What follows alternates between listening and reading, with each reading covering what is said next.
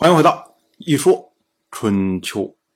我们前面几期番外都在讲《易经》，其中呢提到《易经》是一本占卜用的书，然后呢又提到占卜是人和神之间交流沟通的一种方式。那可能有的朋友就会说，那这又是神呐，还又是怎么跟神沟通啊？这不就是封建迷信吗？哎，那我们该怎么来看待被誉为传统经典的《易经》呢？我们要说啊，是不是封建迷信？首先我们要搞清楚什么是迷信。由此呢，我们就做这一期节目来讲一讲什么是科学，什么是迷信。科学啊，这个词说起来，它不是一个本土的用语。而是一个外来词，也就是从国外引进来的一个词汇。当然，这个并不是说我们在传统的所有书籍里面没有提到“科”和“学”这两个字放在一起的词汇，我们是有的。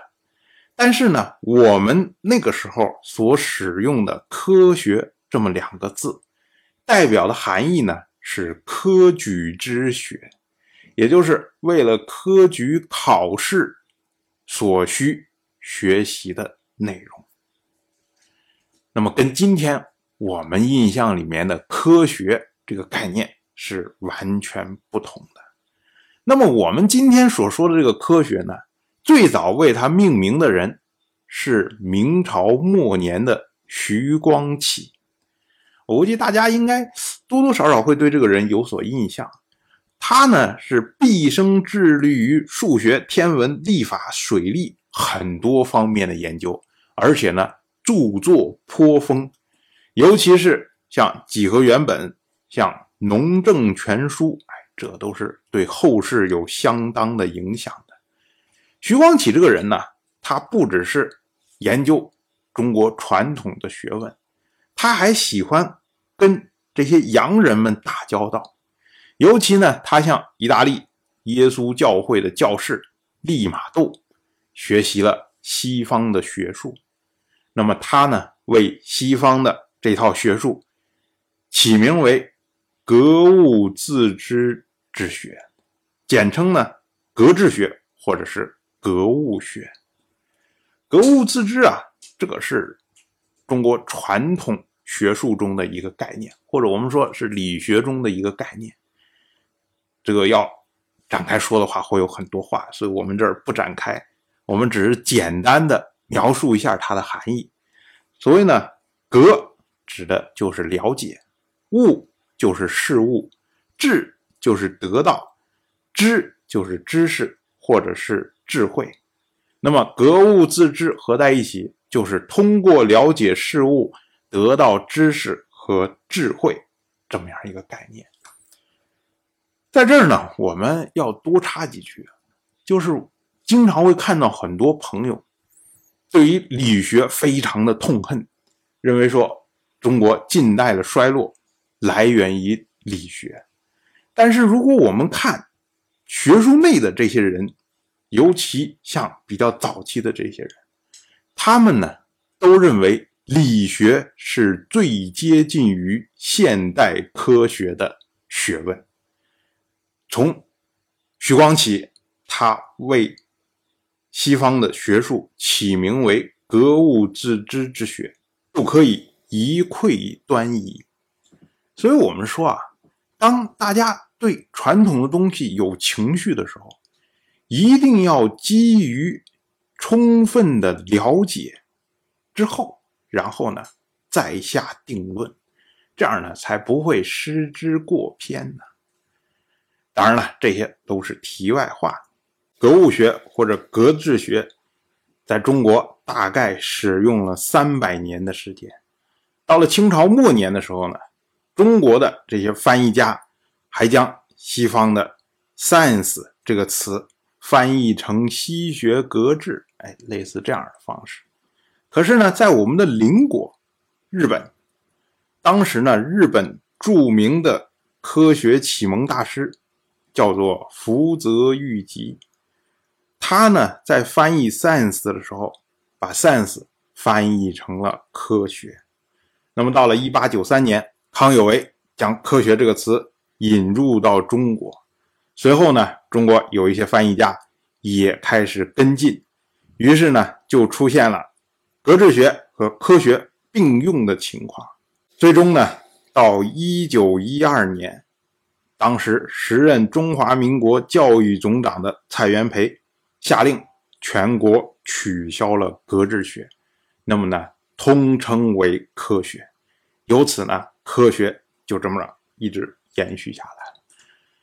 我们要说啊，科学这个词它起源于日本，这个呢不用怀疑。其实我们近代中国所使用的大量的词汇，甚至我们今天口头在使用大量的词汇，都是来自于日本的和制汉语。简单举例的话，比如说像保健。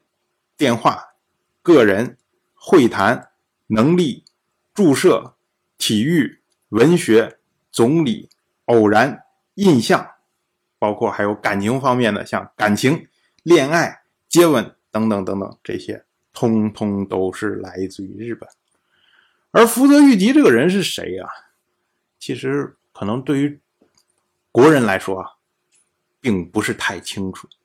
可是，如果您要是去过日本的话，您肯定见过他，因为一万元日币上面印的就是他的头像，由此可以想象日本人对他的崇敬。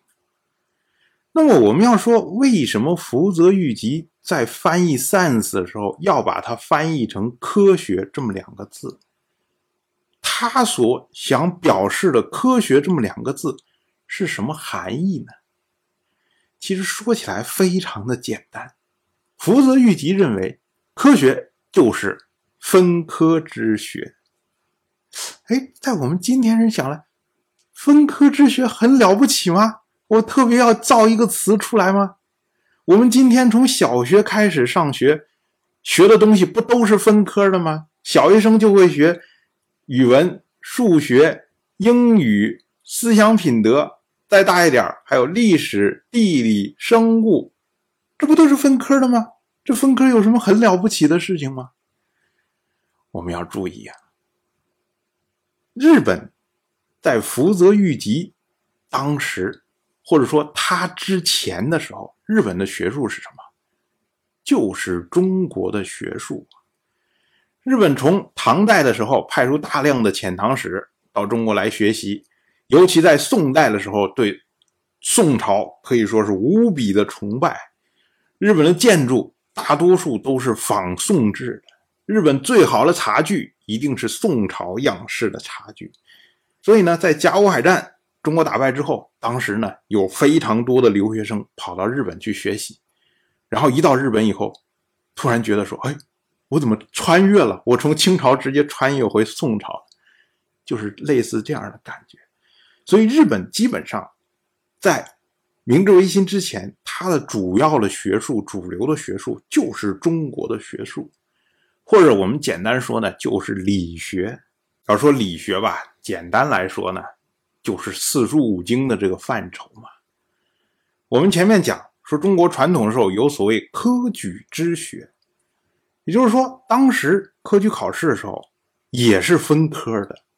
但是呢，它是按照书来分科，比如说五经科，那分开了之后，就是有考《诗经》的，然后有考《尚书》的，有考《易经》的，有考《春秋》的，甚至在学的时候呢，大家也是按照书来分。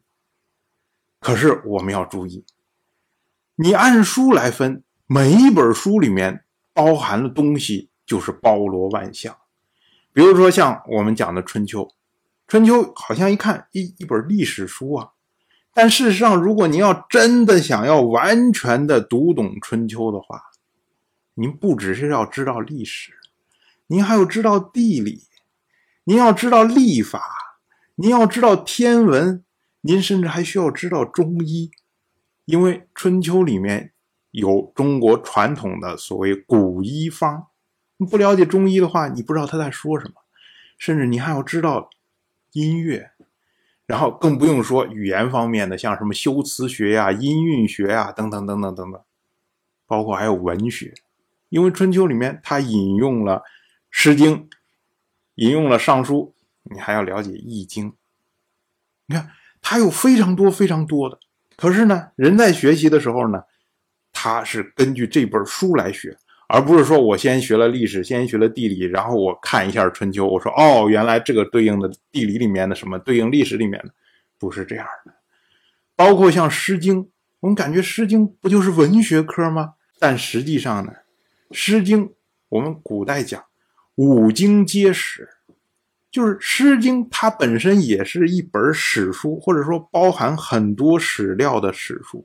你不了解历史，你读《诗经》。就完全搞不清楚他在说什么。然后呢，《诗经》里面也包括有地理，《诗经》里面也包括有植物学、动物学。如果你不了解它里面说的某个动物它生活习性，你怎么知道古人为什么要用这个来类比这件事情呢？所以要全读懂《诗经》，哎，又要把这些学科要全部学一遍。可是呢，我们在古代的学习的时候。是不会分开专业来学习的，所以呢，从某个角度上来说，我们的学术是不分科的。那么这套东西传到日本之后，那么日本的学术也是不分科的。对于福泽谕吉来说，他一看，哎，为什么西方的学术跟我们不太一样呢？他为什么是按照专业来分科的呢？所以他在翻译的时候就用了“分科之学”的“科学”这个词。同样的道理，当这个概念流传到中国之后，中国人一看，哎，是啊，“分科之学”说的简明扼要，而且呢，把这个两种不同学术的区别非常清晰的给分辨出来了，自然比“格致学”这个传统用的这个词汇啊更清楚。所以在最后选定说我哪一个名称作为权威的名称的时候，最终呢，蔡元培选了“科学”这个词。我们前面讲到了，说科学就是分科之学。之所以这样称呼呢，是因为东方的学问没有分科，西方的学问分科了。那么我们下一个问题就要问：为什么西方的学问分科了呢？这个一说啊，就得从。自由七艺谈起，自由七艺啊，这个是西方比较早期时候这个一个学术的一个称呼，大概呢可以溯源到古希腊时期。不过呢，这个正式出现自由七艺这个名称，大概呢应该是在罗马的中晚期这么样一个时间。自由七艺它指的是七种的技能。又分成两个层次，前三艺包括像语法、修辞、逻辑；后四艺呢是算术、几何、音乐和天文。一般认为呢，就是学习的时候会先学习前三艺，然后在基础上呢进一步学习后四艺。自由七艺，它是中世纪时候欧洲大学主要教授的课程。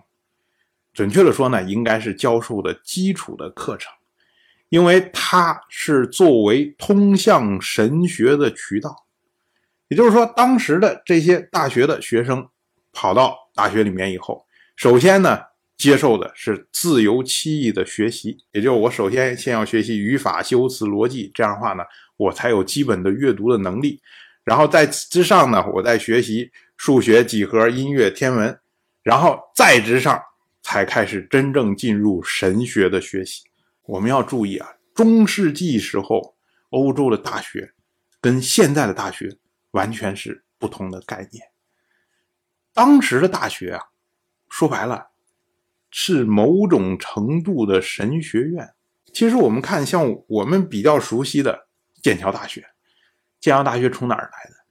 是因为牛津大学里面两个派系打架。然后有一帮人觉得不服，就从牛津大学出走，到剑桥这个地方重新建了一所大学，这是剑桥大学。那牛津大学又从哪儿来的呢？牛津大学是因为当时英国人有人跑到了法国，在巴黎大学进修，哎，觉得哎，巴黎大学有这个东西挺好，于是呢，将巴黎大学的这套东西引入到英国去，建立了牛津大学。那我们说巴黎大学是哪儿来的呢？巴黎大学的前身就是索邦神学院，也就是说啊，欧洲的大学最早的时候是从神学院出来的，所以呢，他们所有教授的课程最终的目的实际上是学习神学。那么进入神学的途径就是自由七艺，就我们说的这么七种技艺。大家一听这个。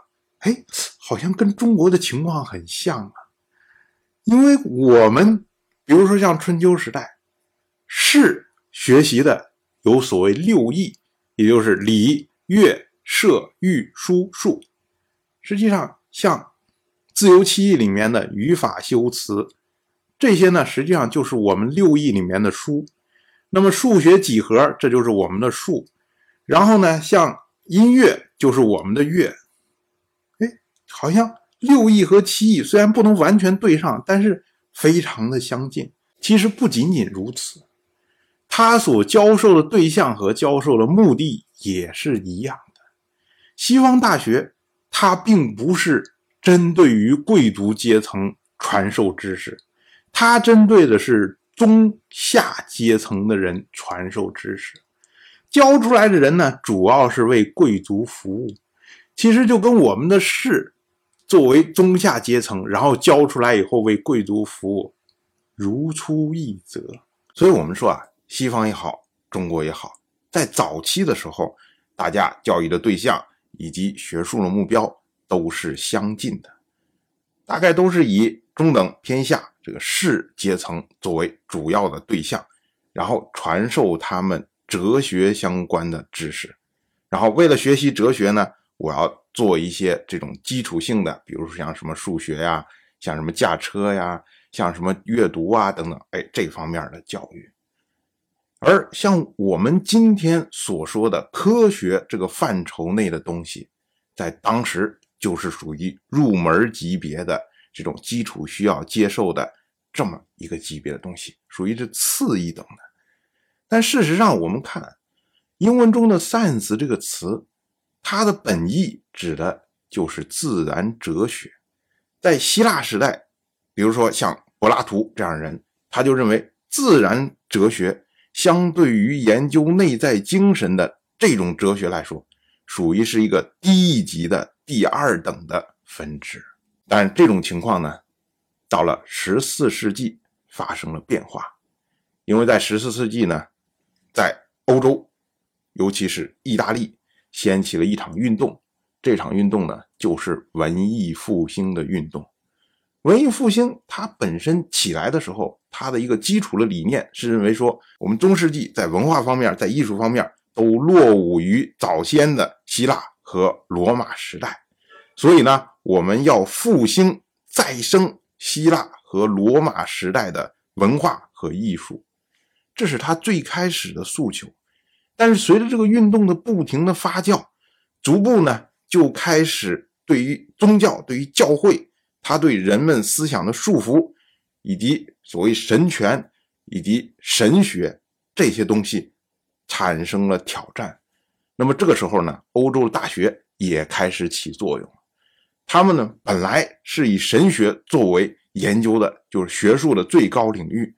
可是呢，在文艺复兴运动开始之后，他们逐步转向于将原来作为入门级学习的自由七艺作为主要研究的对象，也就是入门的东西变得重要了。但是以前高端的学术反而逐步被人遗弃了。那么，经过大家不停的对自由七艺进行研究、研究、研究、研究，那么知识的积累不停的增加，最终呢，到了十七世纪。就发生了质的变化，也就是分科出现了。比如说，像伦敦皇家俱乐部在1660年先后设立了数学、化学、天文学的教授席位，而牛顿就是在这个时候开始发光发热。那么我们说啊，这时候再建立出来的数学，相对于自由期以前的那个数学来说的话，它更加的专业，更加的近似于我们今天所谓的现代数学。分科出现了，也就是作为分科之学的科学，在这个时候出现。但是“科学家”这个词呢，相对出现的更晚，大概呢是在一八四零年的时候。当时呢，有一位英国的哲学家、科学家，叫做惠威尔。他呢，在一次演讲里面，他说，在科学领域里面孜孜不倦的耕耘者，我们非常需要一个合适的名字。我倾向于称呼他们为科学家。于是呢，到了一八四八年的时候，英文之中正式出现了“科学家”这个词。我们发现啊，其实科学出现的时间是非常近代的时候。那我们说啊，为什么我们需要分科呢？其实分科代表的是人类对客观世界的认识的积累，或者说知识积累的结果。其实我们简单举一个例子，比如说问大家说，你世界上都有什么动物啊？大家可能说，哎，天上飞的，地下跑的，水里游的。那我说，水里游的有什么动物啊？有鱼。那有什么鱼呢？有鲨鱼，有鲸鱼，有大马哈鱼，有三文鱼，还有什么？草鱼、青鱼，还有什么？很快你就被问住了，因为我们个人掌握的知识是有限的。可是如果说我们知识积累到一定程度的时候，我们可能就会说啊，你水里面游的有能上岸的，有不能上岸的，那就是两栖的和非两栖的。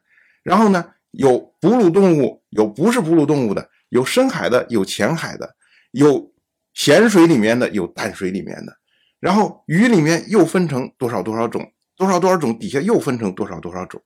你看分的越细，就说明我们掌握的知识、掌握的信息越充分。翻过来说呢，也就是当我们能够分科的时候，也就是我们知识积累从量变到质变发生的时候。当然了，我们分科了，我们知识积累到足够多的时候。那么呢，同时出现的，就是对于知识认定的方式，开始发生了变化。也就是以前的时候，大家也是想着说，我要眼见为实嘛，我要看到我才相信。但是后来我们知识积累到一定程度，发现很多事情没有看到你也要相信，很多事情你看到了也不能相信。比如说像电是存在的，那么生活中的电。我们能看到吗？有时候是看不到的，可是它照样是存在的，因为我们可以通过其他的方式来验证它的存在。但是有人说有电，有人说没电，那我听信谁的呢？这时候就需要证据说话，要求数据说话。只有在充分的证据和充分的数据的证明之下，我才相信你说的对的。如果没有，那我就认为你是泛泛说一说。所以这个呢？就奠定了科学两个非常明确的特点：一个需要结论可以验证；第二个呢，就是验证过的结论可以复用在同等条件之下。这样产生了巨大的好处，因为我们任何一个结论都是可以被验证、可以被重用的。所以呢，我们的知识在积累的过程中，我们可以像堆积木一样。我把下面一层堆好，再堆上一层，再堆上一层，再堆上一层，再堆上一层，最后就会形成一个非常大的大的建筑。如果我们的知识不是被验证过的，或者没有办法被验证的时候，那么你一个论点上面堆另外一个论点的时候，底下论点一错了，那么你上面的整个建筑就垮都垮掉了。所以呢，验证、可验证、可重用，这产生了我们近代整个。世界人类对改变世界手段上的巨大的突破，但是呢，坏处就是它的成本太高了。首先呢，要一件事情可验证，就是非常困难的事情。比如说，像我们生活中的文学可验证吗？你一篇文章，我们现在有所谓论文查重系统，也就是说，我这篇论文和那篇论文是不是你抄的别人的？我可以通过各种手段，然后查它的重复，这个现在是可以做到的。但是呢，你可以说我写了一篇论文比他写那篇论文要好，我怎么验证你的比他的好呢？如果不通过人来看的话，你是验证不了的。所以呢，文学本身怎么来验证，这个就成了问题。同样呢，音乐能够验证吗？艺术可以验证吗？这些似乎我们到现在还没有找到很好的验证的方式。甚至说，我们的思维是可以验证的吗？那么从这个角度上来说，我们发现，因为科学它要求可验证、可重用，那么它在我们现实生活中所占的比重就会非常的小。因为我们生活中有大量的事情，至少在目前来说是不可验证也不可被重用的。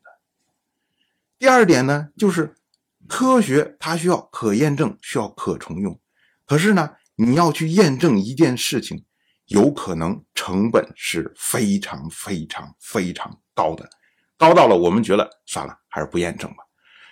我们举个例子，比如说我们现在大多数大家这个家门的门锁都需要关上之后，然后要反锁一下。那我们现在有人提了一个问题，说到底是我把门拉上，插钥匙，然后反锁，这样比较好，还是我先插钥匙再拉上门？再反锁，这样比较好。我相信大家一听这个问题，马上就会说：“哎，我觉得好像拉上门，先拉门比较好。”呃，可能有的人说：“哦，我觉得先插上钥匙比较好。”有的人会说：“哎，这就个人习惯嘛，爱怎么样都可以嘛。”可是呢，我们说，我们需要得到一个科学的结论。大家都是根据经验随便说自己的看法，这种是不科学的。我们要科学的结论。那要科学的结论，那可就麻烦了。首先，我们要先定义，就是我在锁门的过程中，什么叫做好？那我要定一堆参数来标识哪些参数等于多少多少的时候，哎，我就认为这是比较好的。那怎么定参数呢？比如说，我们拉门的时候，会不会对门造成相应的磨损？会不会对锁造成相应的磨损？会不会对钥匙造成相应的磨损？那么我们手。在转动钥匙的时候，我们要费多少力气，对吧？这也是参数。然后我们得出来了一大堆的参数，说，哎，那这些参数如果哪个参数比较大，哪个参数比较小，这时候我就认为你是比较好的。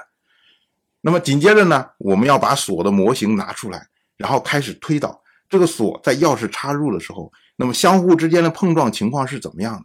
我有什么办法能够测量出来每一次碰撞它的值是多少？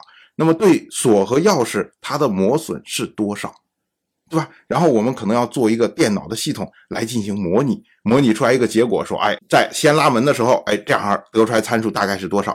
然后呢，先插钥匙的时候得出来参数大概是多少？然后我得出来一个初步的结论，认为啊，可能谁比较好，这样就可以了吗？当然不可以呀，因为你是模拟的，模拟的模型可能有错啊，所以我们要回到现实世界里面去验证，比如说。我们要先带上门，然后呢插上钥匙，模拟一千次锁门的情况。然后呢，我们先插上钥匙，再带上门，再模拟一千次的这种锁门的情况。然后我们每一次都测量出来每一个锁、每一个钥匙它具体的参数，然后对这些参数进行分析、进行整理，这样就可以了吗？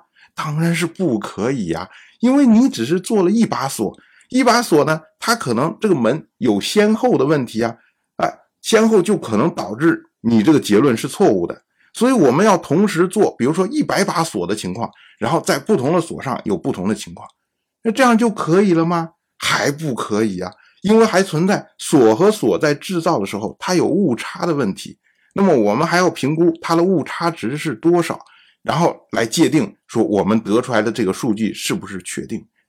由此啊，经过反复研究、反复研究、反复研究，最后呢。勉强得出了一个结论，那么这个结论就是科学的结论吗？哎，我们可以说它是科学的结论，但是它是对的结论吗？谁敢说？没有人敢说，因为你的所有研究过程中产生的每一个参数、每一次测量都有可能是有错或者是有误差的。那么，如果有人对你某一次的计算有有疑问的话，那么他进行了重新计算，发现你算错了哦。那你整个体系、整个结论通通推翻，又要重来。所以我们一听啊，这有什么大不了的事情吗？我为了得一个科学的结论，我要费这么多的功夫，所以呢，像这样的事情，大家说，哎，算了算了算了，我不研究了，我自己喜欢怎么着，我就怎么着做，又能怎么样？锁坏了，我大不了换把锁嘛，最多是一百多块钱换个锁芯，能怎么样？这就是我们说的，因为科学它的结论要求可验证、可重用，所以呢，它的成本非常的高。那么，在对我们生活中的这些小事，有时候我们希望用科学的方式来指导的时候，它可能指导不了。那么，在我们的生活中，科学它处在一个非常小的区间里面。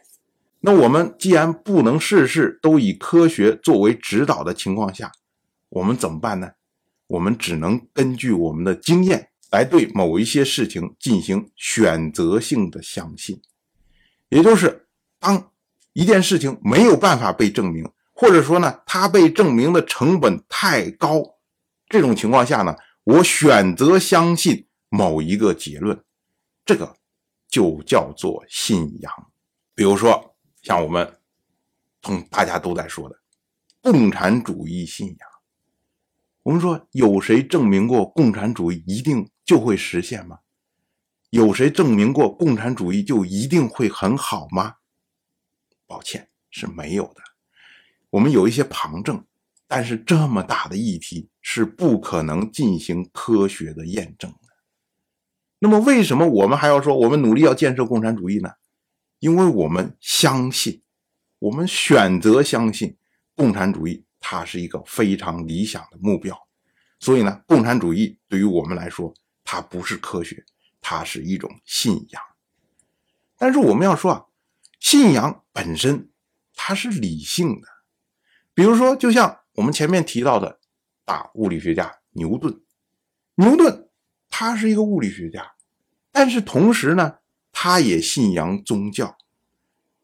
那这个好像科学和宗教不是排斥吗？但实际上并不是，因为宗教里面有一些东西没有办法被证明，没有办法确证。那么牛顿在他。看到的事情可以证明的事情，他认同；但是呢，对这些没有办法证明的或者证明成本更高的事情，那么他选择性的相信。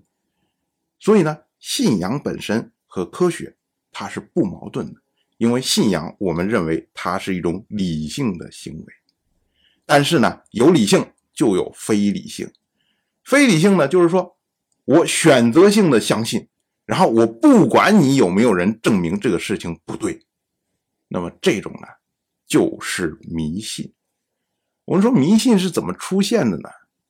美国有一位心理学家叫做斯金纳，他呢曾经做过一个非常有名的鸽子的实验。这个实验呢实际上很简单，就是将八只鸽子，然后放在彼此独立的八个箱子里面，每一个箱子呢都设有机关。每隔十五秒钟就会有食物落下来给鸽子喂食，那么就这么几天以后，两个独立的观察者分别记录这八只鸽子的行为，结果大家发现呢，哎，八只鸽子中有六只都在行为上出现了明显的变化，比如说有一只鸽子，它会刻意的逆时针转圈。有的鸽子呢，则是反复的用头去撞击这个箱子，然后还有一些鸽子呢，哎，会将自己的脖子反复的抬升，这样就是各种奇怪的行为。而这些行为呢，是在实验开始之前是不存在的。斯金纳呢，他的解释就是说，因为鸽子在这么几天之内，他们误以为自己的某种行为导致了食物的出现，就是。有的鸽子可能它撞了一下箱子，正好十五秒钟到了，食物下来了。哎，鸽子就发现说：“哦，原来撞一下箱子就会有食物啊。”那么紧接着它又撞箱子，正好十五秒钟到了，然后食物又下来了。那么他以后呢，每一次他就不停的撞箱子，然后他就认为说这样就可以得到食物。那么呢，这就是鸽子的迷信。放在我们人身上，我们人为什么迷信呢？就是我们盲目的信任自己的经验，认为说，哎，你们说那些都是瞎诌，我又没有看到你们说研究的有有这样有那样的东西，说了神乎其神，那没有看到啊？我只相信我看到的事情，我只相信我的经验。那么别人不管怎么证明，不管给你多少证据，他不信。那这种呢，就是迷信。那我们翻过来总结一下我们的这么三个概念的解释。首先呢，科学是说，证明对的事情我支持，证明错的事情我反对，没有证明或者证明不了的事情我存疑。那么对于信仰来说，就是证明对的事情我支持，证明错的事情我反对，没有证明或者证明不了的事情，我选择相信我认为可信的，这是信仰。那迷信呢？它就是不管有没有证明，我都选择相信我认为可信的。他是忽略外界的，只关心自己内在的。那么这种呢？就是迷信，在这儿呢，我们要强调一下，科学它是非常客观的事情，所以呢，对错存疑都是确定的。可是信仰和迷信，它是非常主观的事情，因为它都是选择性的相信某一些事情。那么我们放在整个现实社会里面，我们就要说。世界上的任何东西都不是信仰，都不是迷信，因为只有人可以选择相信，只有人可以信仰，可以迷信。那我们回到最开始的主题，我们回到来说《易经》，来说占卜这么一件事情。我们首先要说啊，占卜它是科学吗？哎，感觉上应该不是科学。因为我们现在没有办法来验证占卜的有效性。比如说，有个人给另外一个人算了一卦，说：“哎，这卦象显示你是大富大贵呀。”结果呢，算卦的人回去之后，这两年都过了非常凄惨。可是呢，你过了两年之后，哎，他又过了非常好。那到底这卦是准了还是不准呢？所以我们怎么来界定有效和无效？这个本身这个标准就非常的困难。然后就算说，哎，算卦这个人一直倒霉下去了，我们说，哎，那这个肯定不准。那我们翻过来说，那到底是易经本身不准，还是做占卜的这个人他的能力有限，他没有解释清楚呢？所以你要把这个解释上的错误和易经本身的错误要把它区分开，要隔离开。如何隔离，又是一个巨大的问题。所以我们说啊。像这些我们没有办法量化、没有办法把它落地的事情，那么我们怎么能够来证明占卜的有效性呢？所以我们缺乏验证有效的手段。那么占卜它是不可被验证的，那它肯定就不是科学。但是呢，因为科学。没有办法来验证它的有效，我们翻过来说，科学也就没有办法来验证它的无效。那科学对于占卜的态度是什么？只能存疑。也许在将来，我们科学发展到一定程度的时候，我们有手段能够验证的时候，或许你可以说它是对的，或者它是错的。那目前呢，我们只能存疑。